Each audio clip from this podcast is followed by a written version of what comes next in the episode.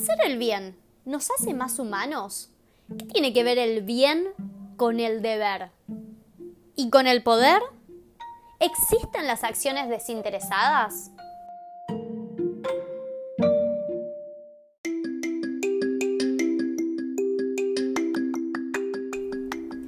Mi nombre es Julia Tartaglia y hecha la pregunta, les doy la bienvenida a Filosófica.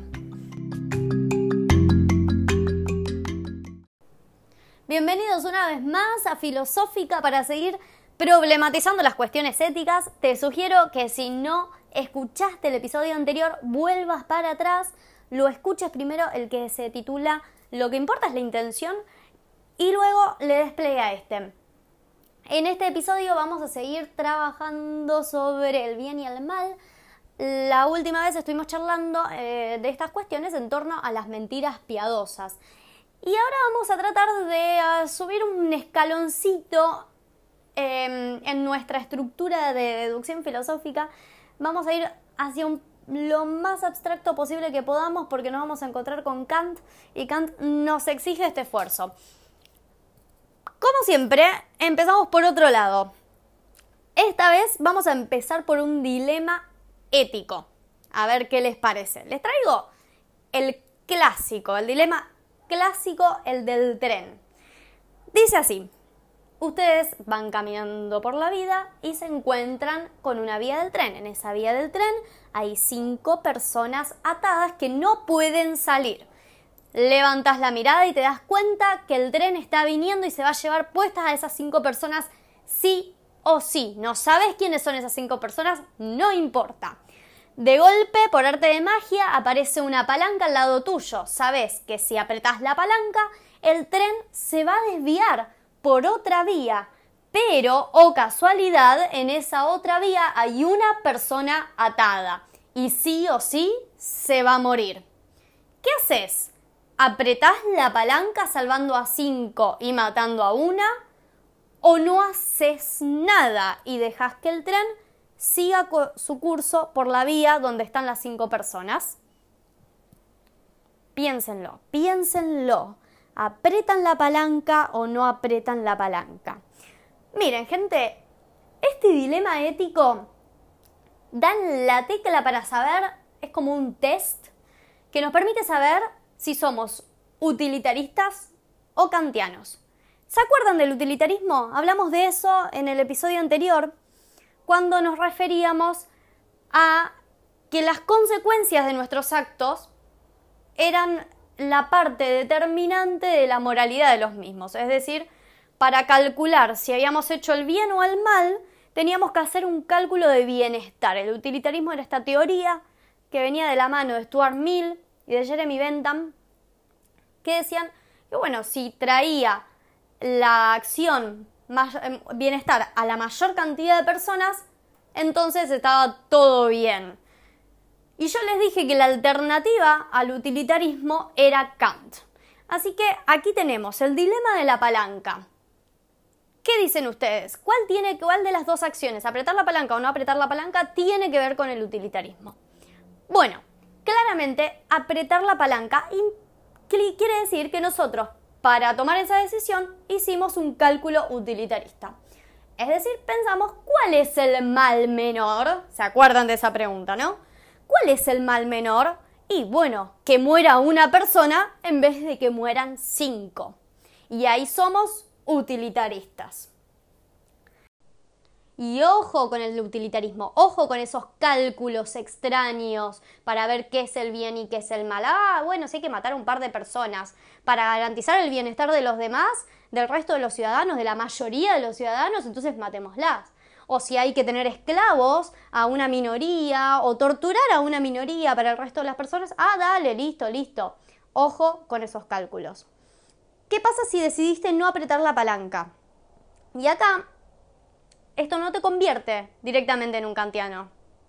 Cuidado, porque mucha gente dice, no pienso apretar esa palanca y desviar el tren porque eso me convierte a mí en absoluto responsable de la muerte de esa otra persona. En cambio, de no apretarla, si no hago nada, el tren sí o sí va a matar a esas cinco y yo no tengo nada que ver en el asunto. Eso es bien postmoderno. Y eso tiene que ver con el miedo a las consecuencias y ya lo traté en otro episodio del podcast, en el qué haría si fuera invisible. Así que, otro tema. Si vos decidiste no apretar la palanca porque sos un cobarde, porque no querés hacerte responsable, te cito a Sartre. No decidir también es una elección. Estamos condenados a ser libres. Volvemos a Kant. ¿Qué nos convertiría en un kantiano? Bueno, Kant da un fundamento un poquito más serio, pero primero, lo primero. ¿Qué sabemos de Kant? Kant fue un filósofo alemán nacido en la ciudad de Königsberg en el año 1724. Un gran pensador sumamente reconocido ante todo por su libro de cabecera que es La crítica de la razón pura, no apto para cardíacos o gente que no suele entender nada. Eh, te frustras muy rápido leyendo Kant, o por lo menos ese libro. Lean otros. Chismes sobre Kant. Nunca salió de su ciudad natal, jamás, es más, rechazó propuestas de trabajo en la Universidad de Berlín. Y otra cosa que podríamos decir de él es que era como un poquito, a ver, obsesivo compulsivo, como que tenía un par de tocs en aquel entonces, o a ver, hablando eh, con corrección política, eh, era una persona muy meticulosa y demás, muy apegado al, a las normas, al deber y a su rutina.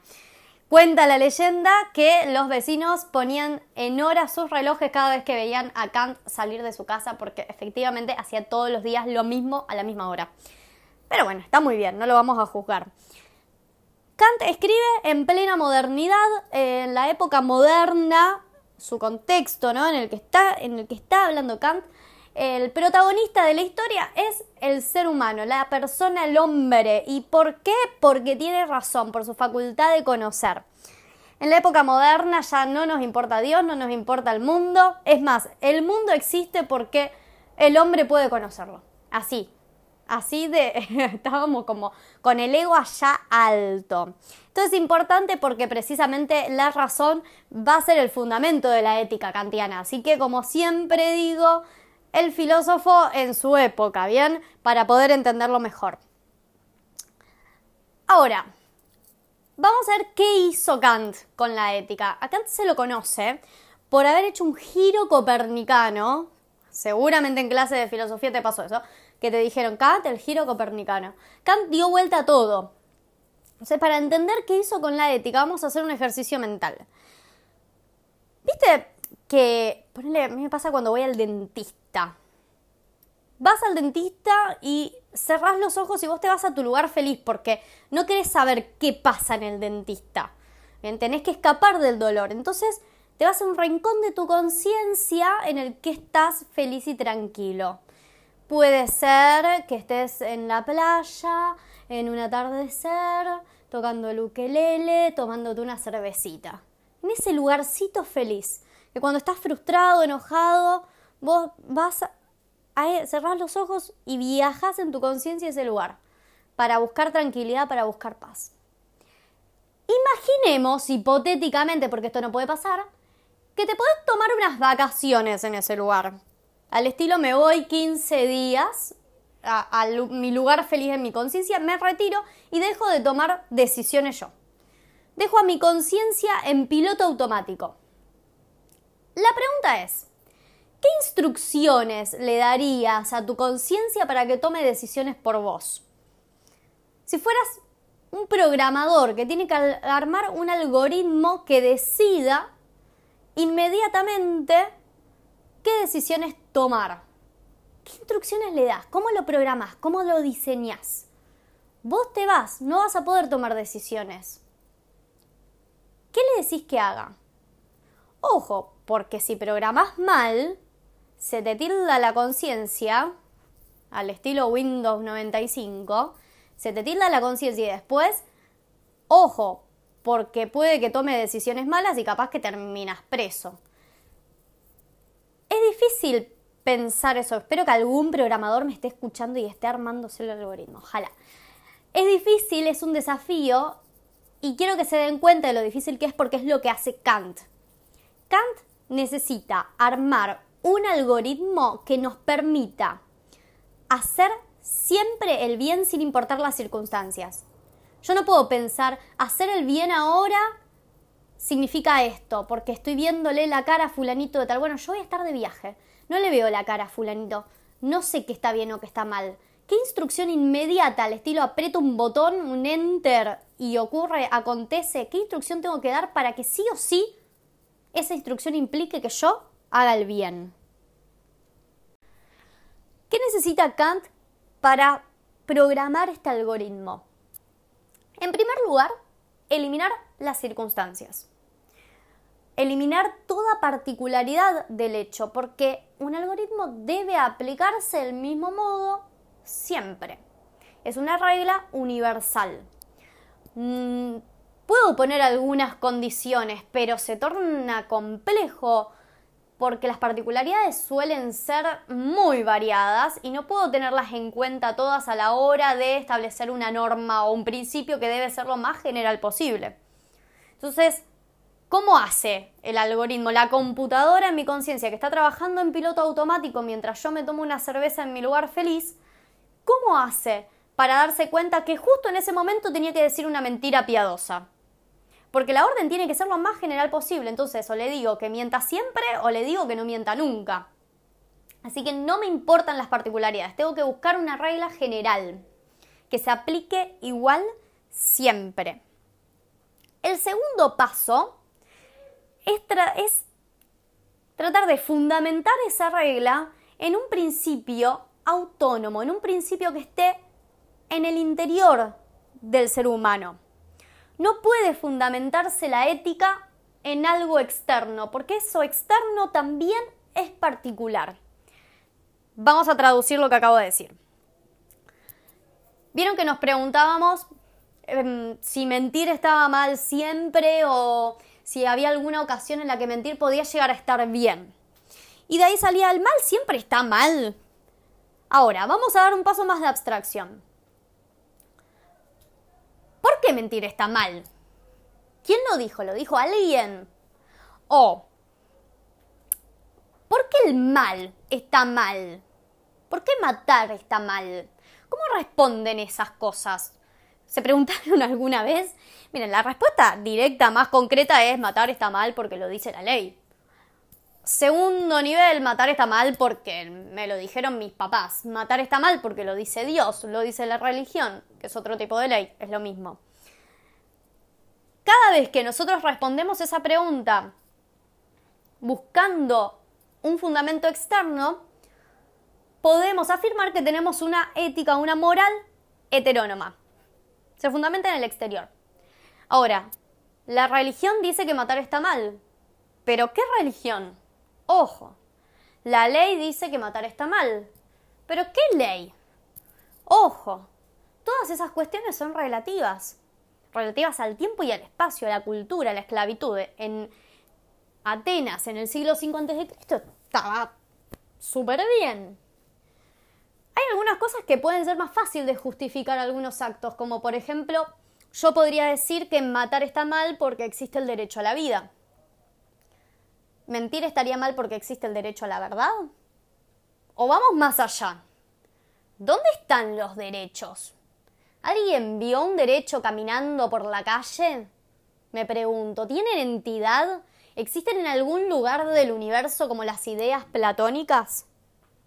Entonces, la segunda pista, la segunda herramienta para armar el algoritmo kantiano es que no podemos fundamentar nuestros principios morales, lo que le dejemos inscripto a esta conciencia al piloto automático, no la podemos fundamentar en ningún factor cultural externo a nosotros, sino que tiene que ser algo que venga como de adentro.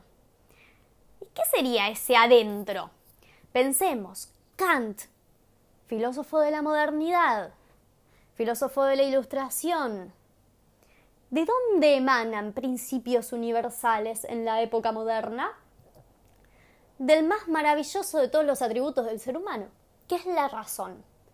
Así que sí, la ética kantiana se fundamenta en la razón, porque la razón es la que nos da la capacidad de interpretar conceptos universales, principios y normas universales.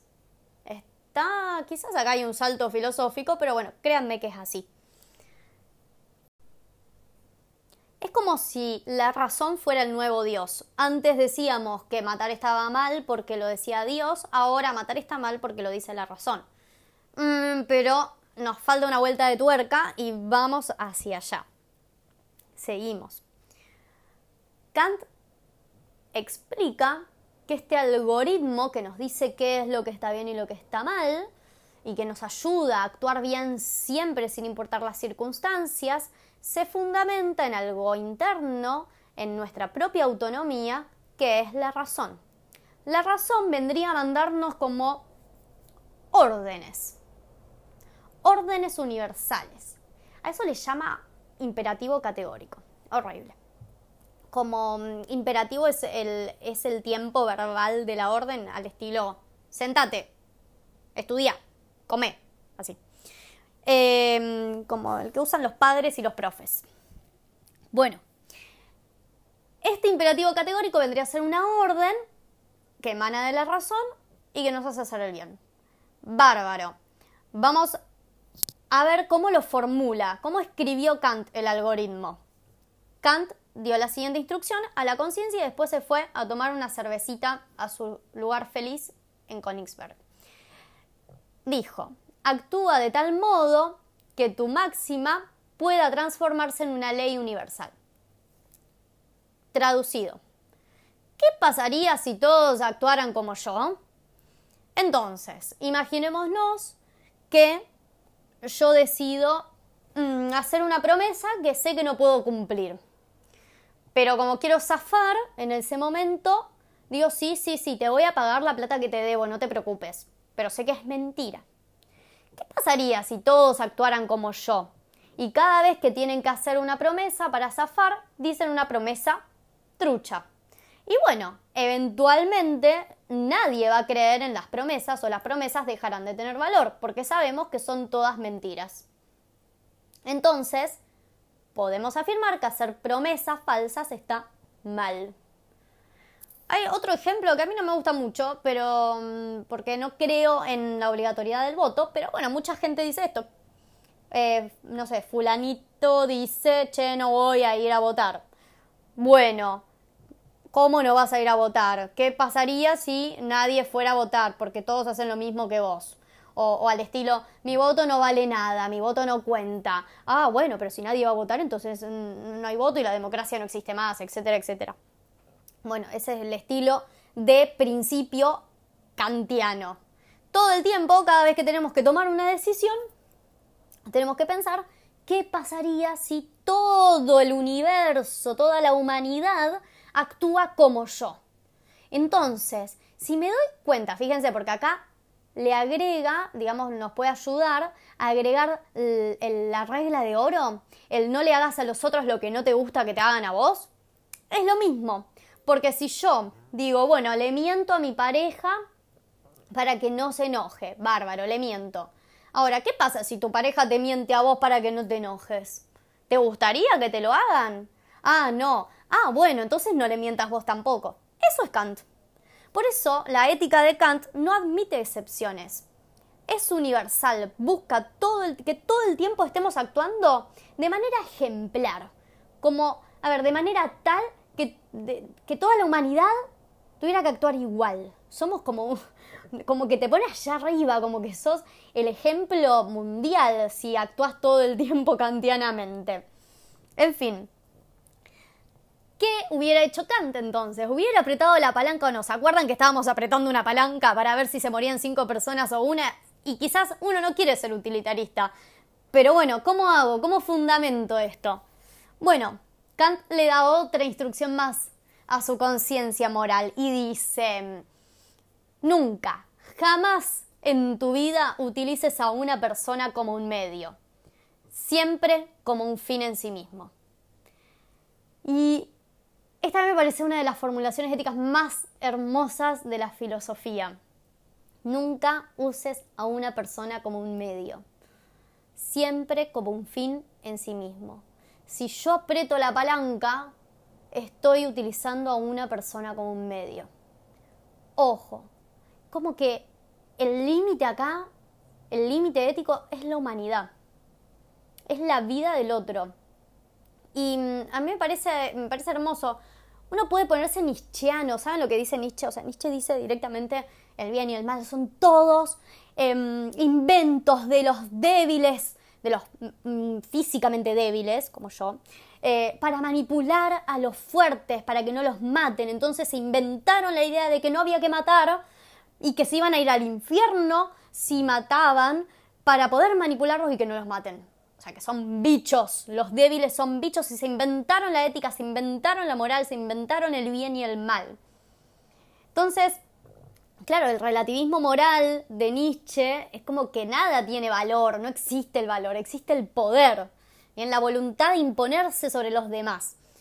Y no es tan así. Después otro día hablamos de Nietzsche en su profundidad, pero bueno, si uno pudiera elegirse su propia ética, si yo me la puedo elegir, elijo, la, elijo estos principios kantianos. Nunca utilizar a una persona como un medio, siempre como un fin. Nos da que hablar, nos da que, da que pensar eh, a, cuando se usan las personas, eh, no sé, o se manipulan a las personas con fines, qué sé yo, no sé, para vender generalmente. Pienso en eso, en cuánta gente está en el medio como, y, como que no sos una persona, sino que sos, em, no sé, un consumidor, ¿bien?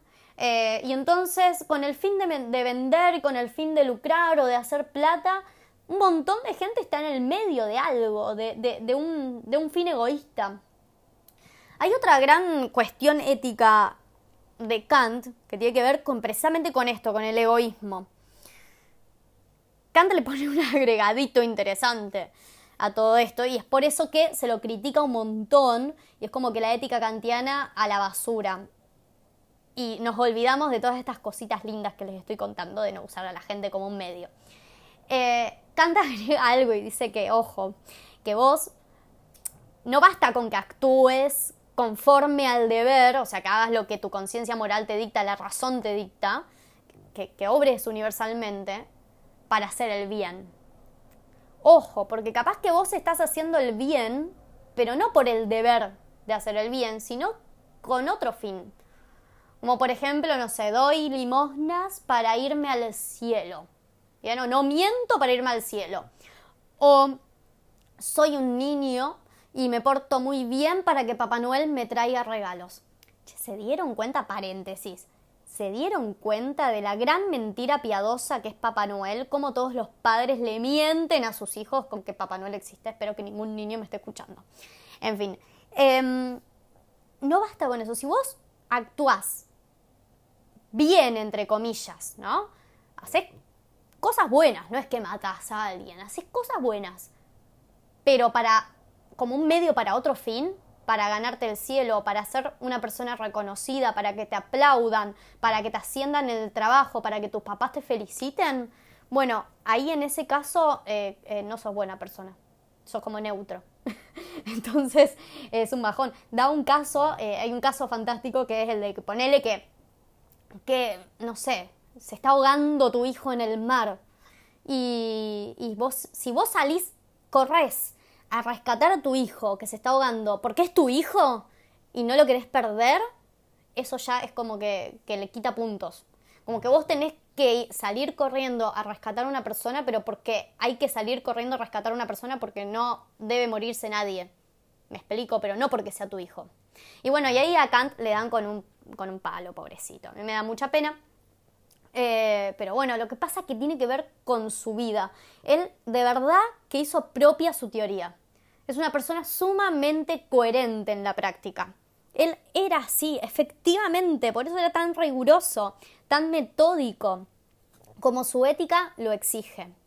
Al final de cuentas, él nunca hubiera apretado la palanca, jamás su imperativo categórico lo prohíbe, ¿Qué pasa si todos apretamos palancas? No es porque, a ver, tiene que ver solo con el tema de que el fin no justifica los medios. Matar a una persona nunca, jamás será o convertirá eh, en, en buena a nuestra acción.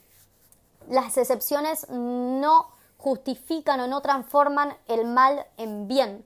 Lo que está mal está mal siempre. Mentir está mal siempre. Si empezamos a aplicar excepciones, entonces mm, vamos a tener mm, éticas o principios que no son principios. Es más bien como una especie de improvisación. Ahora, no sé qué creen ustedes, qué es lo que nos hace más humanos. Actuar así por deber, eh, como porque, porque, a Kant lo critican como que, como que su ética es muy robótica, eh, como que no es propia del ser humano, como que no puede utilizarse en la vida cotidiana. O, o será la compasión, o será la piedad de la que hablábamos en el episodio anterior. Eh, será la prudencia, como dice Aristóteles en otro episodio podemos charlarlo. O en realidad el humano es puro poder, como dice Nietzsche, y el bien y el mal no existe. Y la ética es todo un invento que hacemos para justificarnos y creernos mejores personas, pero en realidad cada vez que podemos sacamos nuestro provecho, nuestra cuotita de poder. En fin, me quedan muchas ganas de hablar de Nietzsche, así que me parece que en la próxima quizás nos veamos por ese lado. Espero que les haya gustado el episodio y buena semana para todos.